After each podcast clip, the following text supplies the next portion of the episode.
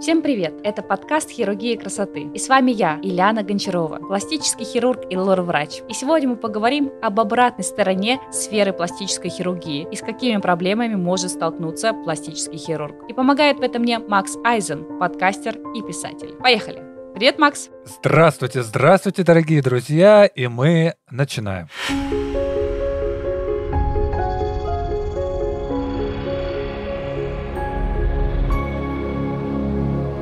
Я хочу тебе рассказать очень-очень интересную историю и нашим слушателям тоже. Мог ли ты представить, что пластический хирург может столкнуться с давлением руководства клиники, травлей в интернете, блокировки социальных сетей и полному черному пиару? знаешь, я пока с тобой не познакомился и не разобрался о том, кто такие пластические хирурги, у меня было такое общее представление, которое есть у большинства, и в том числе у наших слушателей. Сейчас я кратко объясню и отвечу тебе на вопрос. А это было так, что пластический хирург — это такие luxury некоторые врачи, которые дофигища зарабатывают и не знают никаких проблем. А все свои операции делают за часик вот с такими вот ручонками, такими вот белоручки такие. Как будто там без крови, без всего, аккуратненько, нежненько и все. Отработали часик, получили свои полмиллиона и пошли дальше отдыхать. Вот примерно у меня было такое представление. И как бы есть мега-супер-пуперские крутые хирурги, о которых плохо не говорят. И есть мега-супер-пупер плохие хирурги, о которых даже разговаривают по телевизорам, где выясняют, что вот он сделал операцию и все пошло наперекосяк. Как бы было было такое представление. И представить, что он может столкнуться с черным пиаром, с травлей, вот со всем вот этим вот скупи, что ты сказала, я, конечно же, мог представить, но, наверное, после какой-нибудь такой критической ситуации. К примеру, когда он там, ну, реально напортачил с лицом человека, и все. И об этом все узнали. Но сказать, чтобы речь зашла о чем-то другом, я себе, к примеру, представить, как и слушатель, не мог. Да, действительно, такое есть. А вообще сферу пластической хирургии можно сравнить со сферу музыкальной индустрии. Пластический хирург хирурги, они немного похожи на звезд эстрады. Когда ты начинающий хирург или начинающий певец, то тебя никто не знает, об тебя вытирают ноги, ты не зарабатываешь миллионы от слова совсем. Ты работаешь очень много, не покладая рук, почти за бесплатно. Более того, тебя могут поставить в очень нехорошее положение, с которым столкнулась когда-то я и смогла его пройти. И это все очень может отразиться на твоей репутации. И есть, соответственно, звезды. Это самые такие известные хирурги или аналог с ними, это известные певцы, которые уже сами диктуют условия зарабатывают действительно очень хорошие деньги и являются такими звездами в своей индустрии. Но когда ты начинающий доктор, все далеко не так. Я тебе расскажу историю, когда я пришла работать в клинику. Я поработала в этой клинике полгода. Клиника ко мне за это время присматривалась, присматривалась к моим результатам, к моим рукам, насколько у меня довольны и недовольны пациенты. И надо сказать, что я очень любила эту клинику и считала, что это мой второй дом, и весь персонал — это моя вторая семья, и все такие классные, анестезиологи классные, хирурги классные, все такое няшное. Я была в розовых очках и любила, наверное, всех. И я очень люблю свою работу и люблю своих пациентов. И я была настолько счастливой в этой клинике, что мне казалось, что ну ничего быть лучше не может. Мне на тот момент платили небольшой процент от операции, но я особо не роптала. Я была начинающим врачом. У меня был опыт работы в государственных больницах, где, собственно, я поставила вначале руку. Пришла в частную, там уже потихоньку-потихоньку начинала набирать известность и сарафанное радио. Через полгода руководство клиники ко мне подошло и сказала, Ильяна, нам все нравится, как ты работаешь, у тебя красивые результаты, нравится ли тебе работать в нашей клинике? На что я сказала, конечно. И они такие, ну тогда подпиши, пожалуйста, вот этот контракт. И подсовывают мне бумажку, э, дают ручку. Я такая, так, так, так, подождите, что это такое? Они такие, ну это гарантия того, что ты будешь теперь работать с нами в нашей клинике, мы тебе предоставим все условия, мы тебя будем продвигать как начинающего врача, делать из тебя звезду, продюсировать тебя на телевидении, на радио, в социальных сетях, делать тебе крутую рекламу. Хочешь? Я говорю, я, конечно, хочу, но можно я почитаю в начале контракт, прежде чем подписывать? Мне контракт передали, и я просто ужаснулась тому, что там было написано. Я уже на этом этапе понимаю, что-то пахнет нечистым и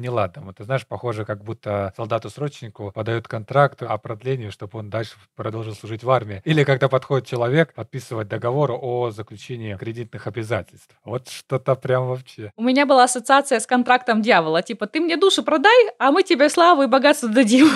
Условия были просто действительно адские, кабальные. Я должна была работать на эту клинику в течение 10 лет, без права увольнения, без права работать где-либо еще. Но это еще цветочки. Я не имела права нигде где публиковать свои работы и писать о том, что я являюсь пластическим хирургом. То есть все мои работы могли быть опубликованы только на сайте или соцсетях клиники, как вот доктора этой клиники, и, соответственно, нигде больше обо мне указываться не должно. При этом, если бы я бы хотела уйти раньше, до 10 лет, если бы я хотела где-либо работать еще, я должна была бы выплачивать санкции штрафные. Было так хитро и грамотно написано, что я, вначале не разобравшись, понесла этот контракт юристу. И он мне объяснил, что суммарно штрафной санкции, которую должна была бы выплатить, это 11 миллионов рублей. То есть за то, что я у них работаю и хочу уйти, допустим, через 5 лет, а не через 10, я должна была бы выплатить 11 миллионов. Ты себе представляешь это? Кабальные условия для пластического хирурга, которого берут в рабство. Именно такие были ассоциации. Причем эти 10 лет на небольшом проценте, ну и ты, соответственно, не имеешь права рыпаться, ты должен работать только на них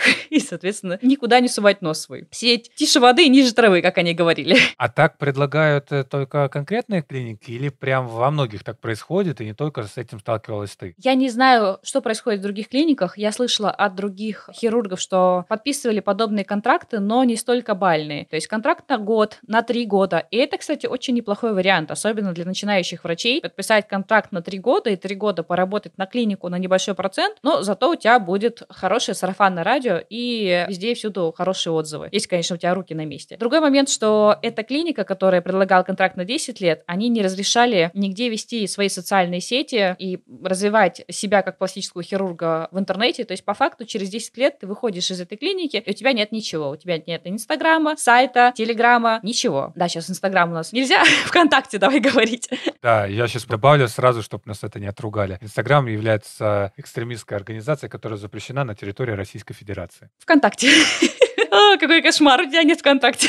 Смешно даже. Я ВКонтакте есть, кого нет ВКонтакте? Не, я к тому, что когда ты выходишь через 10 лет после работы в этой клинике, у тебя нет своего ВКонтакте. Я понял. С одной стороны, я могу понять клинику, если вот рассматривать это с точки зрения предпринимателя, который организовывает работу. Но, опять-таки, это, условно говоря, я бы так делал, чтобы нажиться на пластических хирургах, потому что, с другой стороны, клиника же тоже вкладывается в специалиста, который получает свои плоды. И чтобы как бы вот эту разницу отыграть, они делают такие вот кабальные условия. Конечно, я считаю, что это бесчеловечно, ужасно, противно и многие последующие слова. Я с тобой абсолютно согласна. Более того, я думала о том, что если бы я была владельцем клиники, скорее всего, молодым врачам я бы тоже предлагала контракт. Но не настолько бесчеловечный и действительно контракт, на котором эта клиника наживается на хирургов. Причем я поняла, что такой контракт подписывали те врачи, которые находились в безвыходной ситуации. Ну вот, к примеру, когда мне предложили этот контракт, нас было трое врачей примерно одного стажа работы. Я отказалась подписать, еще одна доктор отказалась подписать, а другой доктор согласился. И я вначале как бы возмущалась и думала, как так, он согласился на такие условия, хорошие руки, точно как бы может работать сам на себя, в любой другой клинике его возьмут. А потом я поняла, что вот у этого врача он только что взял ипотеку, он вот готовился к свадьбе на своей девушке, и явно он боялся вот этих расходов, а когда ты уходишь в свое свободное плавание или устраиваешься в другую клинику, ты не знаешь, какой у тебя будет поток пациентов, пока ты еще не раскрученный врач-звезда. Соответственно,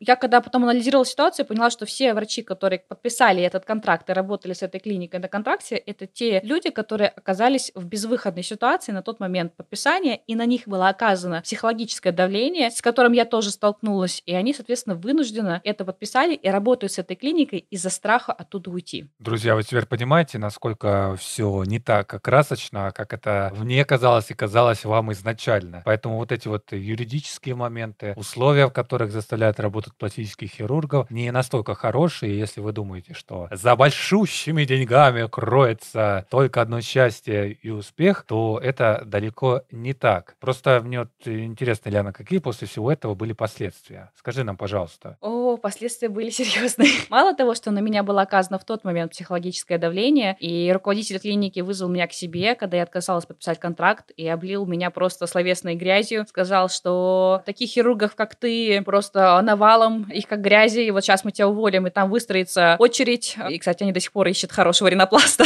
Периодически я вижу вакансии на HeadHunter. И до сих пор, кстати, эти заразы тырят мои работы и выкладывают на своем сайте как примеры лучших работ своих новых ринопластов пенопластов. Я вначале э, расстраивалась и обижалась, но потом подумала, что, ну, значит, у меня действительно хорошие работы, раз их выставляют в качестве примера другим хирургам. Я лишь хочу дополнить, что реальная работа Ильяны Гончарова, которая ее, лично ее, вы сможете посмотреть в Инстаграме, в Телеграме и на личном сайте, ссылки на которые будут в описании каждого выпуска и в том числе описании подкаста. Читайте описание, нажимайте на ссылку и переходите, общайтесь и задавайте вопросы, на которые Ильяна Гончарова ответит вам лично. А я хочу добавить, что все фотографии, которые выкладывает хирург на сайте клиники, на своем сайте, на сайте Инстаграма, они все, если это реальные пациенты, находятся у него в телефоне или на компьютере. Более того, обычно выкладывают там максимум три фотографии, а на телефоне у пластических хирургов хранятся около 50 фотографий одного пациента. Так что, если вы хотите удостовериться в том, что доктор выложил именно свои фотки, а не липовые, на консультации попросите, пожалуйста, его телефон, чтобы он вам продемонстрировал этого пациента во всех ракурсах или всех осмотрах. У меня сразу идея появилась для следующего нашего выпуска, где мы расскажем, как проверить пластического хирурга на вшивость. Ты расскажешь вот пять лайфхаков, которые вот один из них вот вы сейчас услышали. Да-да-да, вернемся о последствиях. Помимо вот э, работ, которые публикуют они у себя, что происходит? Помимо работ, на тот момент вот этот руководитель клиники, после всего, что он мне сказал, сказал или подписывай контракт, или пошла вон из моей клиники. Я у него спросила, сколько у меня есть времени подумать, он мне ответил полчаса. Ну, за эти полчаса я собрала вещи и покинула эту клинику, попросила нашу кадровичку оформить мне заявление, которое я подпишу попозже. И началось самое интересное. У меня была запись расписана два месяца вперед. И мне стали звонить из этой клиники и угрожать, чтобы я вернулась обратно и прооперировала всех этих пациентов, чтобы клиника, соответственно, не потеряла деньги. Иначе они мне испортят жизнь и сделают так, что я никогда не смогу в жизни оперировать. После этих фраз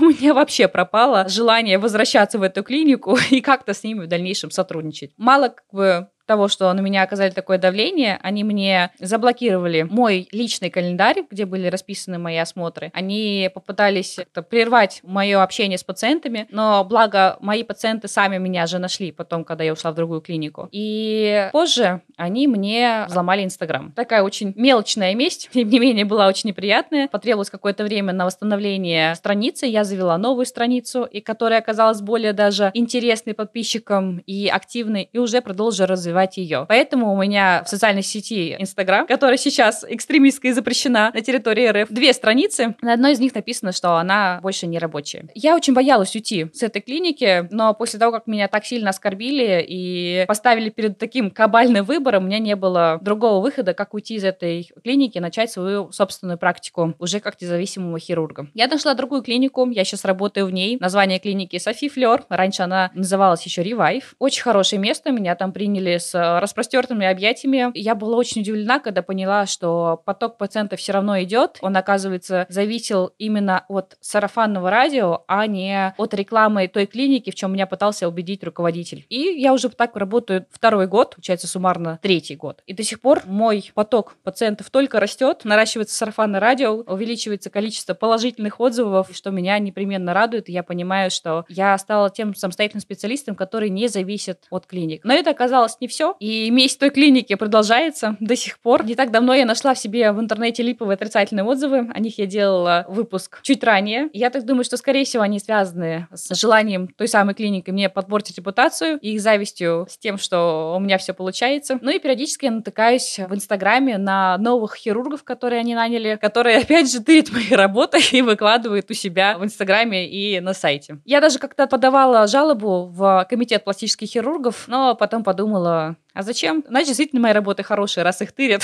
и выкладывают у себя в интернете. Ну вот видишь, э, все-таки это больше зависит, как я понял из твоих слов, от руководителя клиники, потому что вот ты пришла во вторую, и как бы первое впечатление у тебя осталось не такое, как вот от прошлой, и вроде как бы все и хорошо. Итак, Ильяна, давай немножко тогда подытожим вот этот момент, чтобы слушатели в скупе всю полученную информацию услышали как резюме. Да, я хочу сказать, что профессия пластического хирурга, она, как и другие профессии, имеет свои и преимущества, и недостатки, и подводные камни, которые могут вылиться в подпорченную репутацию, в травлю в интернете, в липовые ложные отзывы, которые может в дальнейшем отразиться на карьере доктора. Я хочу предупредить своих пациентов, подписчиков, тех, кто собирается у меня оперироваться. Существует много критериев, как определить, хороший хирург или нет, не опираясь на ложную информацию о нем в интернете. Вы всегда можете прийти на личную консультацию, в большинстве своем они бесплатные, посмотреть на врача, с ним пообщаться, понять, насколько вам комфортно, попросить его телефон и проверить наличие фотографий, посмотреть с его телефона, как выглядят люди до операции, сразу после операции, через там неделю после операции. Мы все всегда фотографируем. Это такая область, где ты не можешь не фотографировать. У хирурга, который опытен, у него количество фотографий в телефоне просто зашкаливает. Одни пациенты. Вы это сразу увидите и поймете. Лайфхаки, как определить хорошего врача, я вам расскажу в следующем выпуске подробно и с примерами. Поэтому я с вами сейчас не прощаюсь. Надеюсь, что вам было интересно. Мы с вами услышимся в следующих выпусках. Всем пока-пока. Ссылки в описании.